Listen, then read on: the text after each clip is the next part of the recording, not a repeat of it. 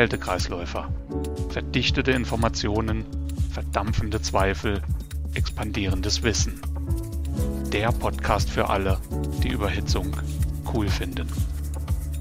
Herzlich willkommen zum Kältekreisläufer. Heute zum Thema thermostatische Expansionsventile und Überhitzung mit meinem Gast Gerrit Stübe. Gerrit, herzlich willkommen und vielen Dank, dass du bereit bist, hier heute teilzunehmen. Ja, sehr gerne, Jörg. Und ich sage jetzt mal als norddeutsches Licht Moin Moin, so wie sich das gehört. Vielen Dank, dass du da bist. Ähm, würdest du dich vielleicht kurz vorstellen, bitte? Na klar. Also, wie gesagt, ich bin Gerrit Stübe, ich bin gelernter Kälteanlagenbaumeister und wie man das vielleicht schon hört, gebürtiger Hamburger und bin beschäftigt bei der Firma Danfoss als Account Manager für den indirekten Verkauf. Das heißt, kurz und knapp, meine Aufgabe ist die Betreuung von den Kältefachgroßhändlern hier in Deutschland. Dankeschön. Ja, bevor wir, bevor wir einsteigen, vielleicht noch eine Info an alle, die uns zuhören. Bei Anregungen, bei Fragen, wenn jemand mitmachen möchte hier beim Podcast, sehr gern einfach eine Mail an uns und äh, das funktioniert unter kalte Kreislaufer, also der Kältekreisläufer ohne die E-Pünktchen, also kalte Kreislaufer at danfoss.com. Wir freuen uns auf die Mails. Ja, und damit springen wir doch direkt schon ins Thema thermostatische Expansionsventile. In der Podcast-Intro heißt es ja für alle, die Überhitzung cool finden. Gerrit, was ist denn eigentlich Überhitzung? Lässt sich das irgendwie anschaulich erklären? Also das ist natürlich eine sehr, sehr gute Frage und auch eigentlich die wichtigste Frage, weil die Überhitzung meiner Meinung nach her eigentlich der wichtigste und elementarste Faktor ist in unserem Kältekreislauf damit die Anlage natürlich so funktioniert, wie wir das uns gerne wünschen. Um den Begriff einmal kurz und knapp und sehr einfach zu erklären, Überhitzung bedeutet eigentlich nichts anderes, dass wir einen gasförmigen Stoff nehmen und den einfach noch mehr Wärme hinzufügen, dass wir von einem überhitzten gasförmigen Stoff sprechen. Und diese Differenz zwischen dem gasförmigen Stoff und dem überhitzten gasförmigen Stoff ist quasi unsere Überhitzung in einer Temperatur. Wenn wir das jetzt mal wirklich auf unserem Kältekreislauf beziehen, haben wir ja folgendermaßen unser thermostatisches Expansionsventil, was dafür sorgt, dass Kältemittel in den Verdampfer eingespritzt wird. Und der Verdampfer hat ja die Aufgabe, das Kältemittel vollständig zu verdampfen in den gasförmigen Zustand. Und am Ausgang des Verdampfers findet dann tatsächlich unsere Überhitzung statt. Das heißt, dass wir den gasförmigen Kältemittel noch mehr Wärme hinzufügen, dass es tatsächlich überhitzt. Und dafür gibt es mehrere Gründe, wo wir im Laufe dieser Folge ja darauf eingehen werden. Und diese Überhitzung bei uns in der Kältetechnik beziehen wir dann auf die Verdampfungstemperatur, also die Taupunkttemperatur, dass wir das Kältemittel da in der Regel zwischen 5 bis 8 Kelvin zusätzlich erwärmen. Ja, du hattest gerade schon zwei Begriffe genannt und die, die passen richtig gut. Das eine ist Überhitzung, das andere Verdampfungstemperatur und auch thermostatisches Expansionsventil, also drei Begriffe. Ja, das thermostatische Expansionsventil, überhaupt Expansionsventile regeln Überhitzung. Warum regeln die die Überhitzung? Warum nicht die Verdampfungstemperatur? Mhm. Ähm, dafür sind eigentlich zwei Faktoren sehr wichtig, die wir haben. Und zwar einmal die Regelgröße als solches, als Überhitzung und der Faktor Anlagensicherheit. Und das können wir mit einer Überhitzung als Regelgröße am besten abbilden. Die Verdampfungstemperatur ist natürlich als Regelgröße eher ungeeignet, da diese natürlich abhängig ist, zum Beispiel auch von der Raumtemperatur oder von der Wareneinbringung. Und die Überhitzung als solches nutzen wir ja als Regelgröße, damit wir den Verdampfer am besten ausnutzen von der Fläche, die wir haben. Das heißt, unser Wunsch ist natürlich, dass wir durch den Verdampfer, und so will das der Verdampferhersteller ja auch, dass wir möglichst viel Wärmeenergie aufnehmen können. Das können wir aber nur machen, wenn wir den Verdampfer auch wirklich mit so viel wie möglich flüssigen Kältemittel quasi oder ein Nassdampfgemisch beaufschlagen, damit wir wirklich eine sehr, sehr große Verdampferfläche haben, wo das Kältemittel in den gasförmigen Zustand verdampfen kann. Und dafür ist natürlich die Überhitzung der beste Faktor, weil das Ventil am Ende, am Ausgang des Verdampfers wirklich feststellen kann, ob das, ob das Kältemittel wirklich 100% gasförmig ist. Da, da würde ich gerne gerade reinspringen. Ja. Du sagst, das Ventil kann dann halt eben feststellen, ob das Kältemittel 100% gasförmig ist. Jetzt hat ein thermostatisches Expansionsventil keine Messelektronik, um das irgendwie zu messen. Ja, wie kann das Ventil denn erkennen, dass da eine Überhitzung ist?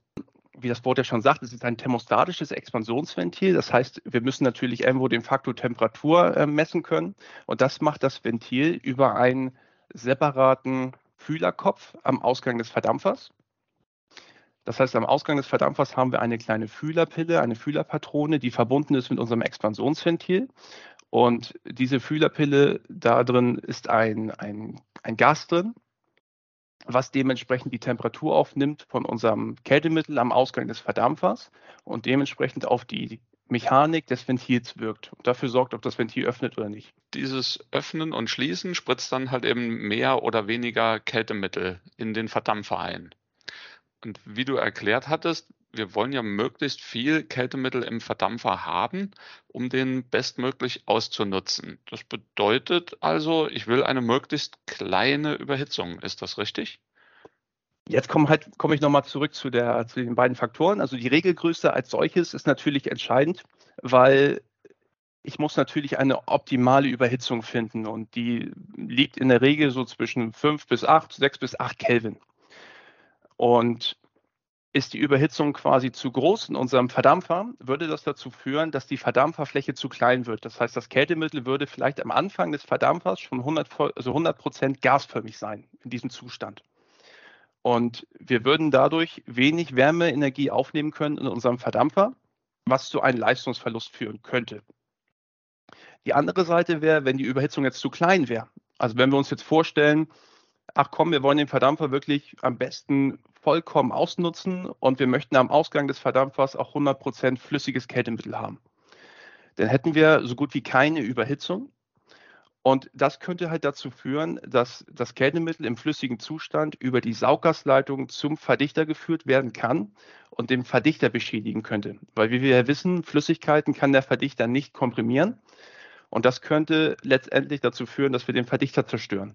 Das heißt, die Ventilplatten könnten zum Beispiel beschädigt werden oder dass das Öl im Verdichter, was dafür sorgt, dass der Verdichter geschmiert wird, weggespült wird. Dementsprechend ist die Überhitzung einmal wichtig für uns, damit wir eine vernünftige Regelgröße haben, dass wir den Verdampfer, und das ist das Stichwort, optimal beaufschlagen. Das heißt nicht zu viel Kältemittel, dass wir flüssiges Kältemittel bekommen könnten am Verdichter, aber auch nicht zu wenig, damit wir den Verdampfer wirklich bestmöglich ausnutzen, um möglichst viel Wärmeenergie aufzunehmen. Jetzt hat ja wahrscheinlich jeder Verdampfer so seinen eigenen besten Punkt. Und an einem Expansionsventil ist ja auch eine Einstellschraube dran, zumindest mal mhm. an, an vielen Expansionsventilen. Was genau kann ich denn mit dieser Schraube einstellen? Also diese Schraube, die wir dementsprechend da haben, ist quasi für uns entscheidend, um die Überhitzung zu justieren. Ähm, letztendlich ist das so, dass diese Einstellschraube auf den Federdruck wirkt in unserem Expansionsventil. Dafür müsste ich, wie gesagt, ein bisschen weiter ausholen. Wir haben im Expansionsventil zwei Kräfte, die dort wirken. Einmal die Öffnungskraft und einmal die Schließkräfte. Und wenn wir uns das einmal angucken, haben wir als Öffnungskraft unseren Fühlerdruck. Das heißt, der Druck, den wir in unserer Fühlerpatrone haben, die am Ausgang des Verdampfers an der Oberflächentemperatur der Sauggasleitung anliegt. Und dieser Druck in dieser Patrone erhöht sich, wenn er wärmer wird. Der wird weitergeführt durch eine Kapillarleitung an unser Expansionsventil, an unseren Körper und wirkt dann von oben auf eine Membrane. Und diese Membrane betätigt quasi mechanisch einen Ventilstift, der dafür sorgt, dass eine Ventilnadel runtergedrückt wird und dadurch öffnet sich der Ringspalt, also die, die, der, die Durchlassöffnung und es wird mehr Kältemittel in den Verdampfer eingespritzt. Das ist unsere Öffnungskraft, die wir da haben. Und die Schließkräfte, die wir haben, sind einmal die, der Verdampfungsdruck, das heißt der Druck im Verdampfer, der wirkt von unten auf diese Membrane, also genau gegengesetzt zu, der, zu dem Fühlerdruck. Und wenn diese beiden Drücke Fühlerdruck und Verdampferdruck quasi im Gleichgewicht sind, habe ich eine konstante Überhitzung. Das ist dementsprechend im normalen Betrieb, wenn ich jetzt eine Verdampfungstemperatur von minus 5 Grad habe und eine Oberflächentemperatur, die unser Fühler misst, von 3 Grad, habe ich eine tendenzielle optimale Überhitzung von 8 Kelvin.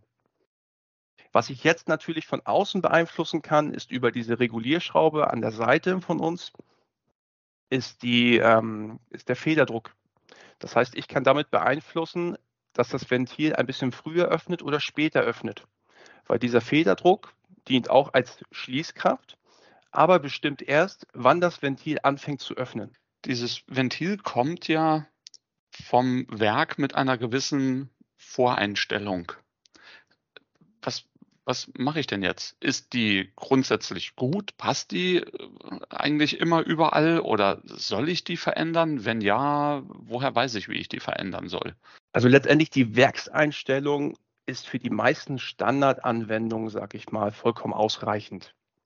Ähm, ich würde jetzt nicht dazu tendieren, dass man auf jeden Fall, wenn man das Ventil gerade eingebaut hat und die Inbetriebnahme macht, an dieser Regulierschraube dreht und erstmal versucht, da was einzustellen, sondern erstmal geduldig, und das ist das Stichwort, wirklich sehr, sehr viel Geduld aufbringen und erstmal dazu warten, dass die Anlage den Betriebszustand einnimmt. Das heißt, den Zustand, wo ich die Anlage nachher ausgelegt habe. Habe ich einen Gemüsekühlraum, den ich gerade frisch in Betrieb nehme, warte ich also erstmal, bis ich meine Raumtemperatur von drei oder vier Grad erreicht habe und dann fange ich an, die Überhitzung zu messen. Dafür ist natürlich wichtig, wie messe ich die Überhitzung? Ich muss natürlich jetzt einmal feststellen, was für eine Verdampfungstemperatur habe ich und was für eine Oberflächentemperatur habe ich. Und die Oberflächentemperatur am Ausgang des Verdampfers nehme ich wahr über ein äh, Kontaktthermometer, Entschuldigung damit ich die Temperatur feststelle, die auch mein Fühler vom Expansionsventil quasi misst und die Verdampfungstemperatur. Und die Verdampfungstemperatur nehme ich auf durch einen Anschluss, den uns der Verdampferhersteller gewährleistet, am Ausgang des Verdampfers. Da ist ein kleines Schraderventil, wo ich nachher meine Manometer, meine Druckanzeige anschließen kann und anhand des Druckes von dem Kältemittel die Verdampfungstemperatur her ableiten kann. Und dadurch, durch diese Differenz von der Verdampfungstemperatur und meiner gemessenen Oberflächentemperatur, stelle ich erstmal die Überhitzung fest. Liegt die in diesem Regelbereich zwischen 5 bis 8, 6 bis 8 Kelvin, ist alles in Ordnung. Dann besteht eigentlich kein Einwand, das Ventil zu verstellen. Und das passiert meistens auch mit unseren Werkseinstellungen, dass ich da eigentlich nichts machen muss. Letztendlich ist es natürlich aber auf jeden Fall wichtig, bei einer Inbetriebnahme meiner Meinung nach die Überhitzung zumindest zu messen. Weil wir jetzt ja festgestellt haben, die Überhitzung ist einmal wichtig, damit wir den Verdampfer wirklich richtig beaufschlagen und damit wir eine Anlagensicherheit gewährleisten. Das heißt, dass wir den Verdichter nicht beschädigen. Deswegen reicht die Werkseinstellung tendenziell immer aus, aber die Überhitzung sollte bei der Inbetriebnahme empfehlenswert eigentlich immer gemessen werden. Du hattest gerade eben erwähnt, ähm, dass man eventuell etwas warten muss, bis sich Betriebszustände eingependelt haben. Wenn ich jetzt dahin komme, dass ich merke, ich sollte die Überhitzung verstellen. Entweder weil die viel zu klein ist in dem Betriebspunkt, den ich haben möchte, mhm. oder vielleicht so groß, dass ich noch etwas optimieren kann bezüglich Energieeffizienz und dann die Überhitzung etwas reduzieren kann. Wie lange muss ich denn so ungefähr warten, wenn ich da an dieser Schraube gedreht habe? Also natürlich keine Stunden. Also wir warten jetzt nicht zwei, drei Stunden vor dem, vor dem Expansionsventil, aber in der Regel reden wir da von fünf bis zehn Minuten, die man sich Zeit nehmen sollte, um zu gucken, wie arbeitet das Ventil auch. Also das, also einmal, damit wir erstmal warten, dass wir unsere Raumtemperatur erreichen. Das braucht natürlich eine Zeit, weil die Kälteanlage ist ja nicht dafür ausgelegt, bei meinem Obst- und Gemüsekühlraum, wo ich eine Temperatur zwischen drei und vier Grad haben will, danach ist sie ja ausgelegt. Und sie ist nicht danach ausgelegt, dass ich eine Raumtemperatur von 20 Grad habe, die ich ja meistens habe, wenn ich den Kühlraum gerade erst einschalte. Das heißt, deswegen ist es wichtig, dass das Expansionsventil erstmal zu seinem normalen Regelpunkt kommt, das heißt die Raumtemperatur, weil es natürlich bei diesen 20 Grad Raumtemperatur was macht? Es öffnet natürlich sehr, sehr viel, weil gerade viel Kältemittel wird gefordert, was verdampfen muss. Und das ist nicht der Zustand, den wir nachher im normalen Betrieb der Anlage haben. Wenn ich dann die Überhitzung messe und feststelle, dass die Überhitzung zu groß ist, dann kann ich natürlich über die Einstellschraube die Überhitzung anpassen. Aber ich muss ein bisschen abwarten und das sind diese fünf bis zehn Minuten, weil das Ventil natürlich ein bisschen Zeit braucht, auf, diese, auf dieses Verstellen von der Regulierfeder ähm, darauf zu wirken. Herzlichen Dank für die, für die Ausführungen, Gerrit. Gibt es irgendwas, was du noch erwähnen möchtest, was ich bisher noch nicht gefragt habe? Also was ich euch noch mal gerne allen, also allen Zuhörern noch mal ans Herz legen möchte, wäre ähm, unsere RevTools-App, weil diese RevTools-App beinhaltet sehr viele Werkzeuge, unter anderem auch ein Überhitzungsoptimierer. Und dieser Überhitzungsoptimierer ist wirklich ideal, gerade für Leute, die sich damit längere Zeit nicht beschäftigt haben und sich natürlich auch fragen, was war jetzt nochmal, wie stelle ich jetzt eine Überhitzung ein, wie mache ich das jetzt? Da ist tatsächlich eine Schritt-für-Schritt-Anleitung drin, wie ich so eine Überhitzung einstelle und auch ein Zeitfaktor, wo ich mir ein bisschen Geduld aufzwingen muss, da dieser Überhitzungsoptimierer mir auch sagt, du hast jetzt die Überhitzung verstellt, jetzt wartest du bitte nochmal fünf, sechs oder zehn Minuten, bis das Ventil sich eingeregelt hat. Und das ist wirklich hervorragend und ideal und funktioniert wirklich sehr, sehr gut. Gerrit, vielen Dank für, für diese Informationen. Vielen Dank, dass du dir die Zeit genommen hast. Dankeschön an alle, die uns zugehört haben. Als kleine Zusammenfassung, thermostatische Expansionsventile. Ja, das, was man da einstellen kann, ist die Überhitzung und die sollte halt in einem Bereich sein, dass die nicht zu klein ist, um sicherzustellen, dass der Verdichter keine Flüssigkeit erhält, aber auch nicht zu groß, so dass die Anlage nicht unnötig ineffizient läuft, sondern in einem Bereich, du sagtest so fünf bis acht Kelvin im Schnitt. Genau. Und damit ähm, auch, wenn man irgendetwas verstellt hat, ein wenig Geduld aufbringen, dass das Ventil wieder seinen Regelpunkt findet, um dann zu kontrollieren, ist die Überhitzung okay. Und eine Überhitzungsmessung gehört zu jeder Inbetriebnahme. Damit nochmal herzlichen Dank und bis zum nächsten Mal. Immer unterkühlt entspannen. Danke. Tschüss.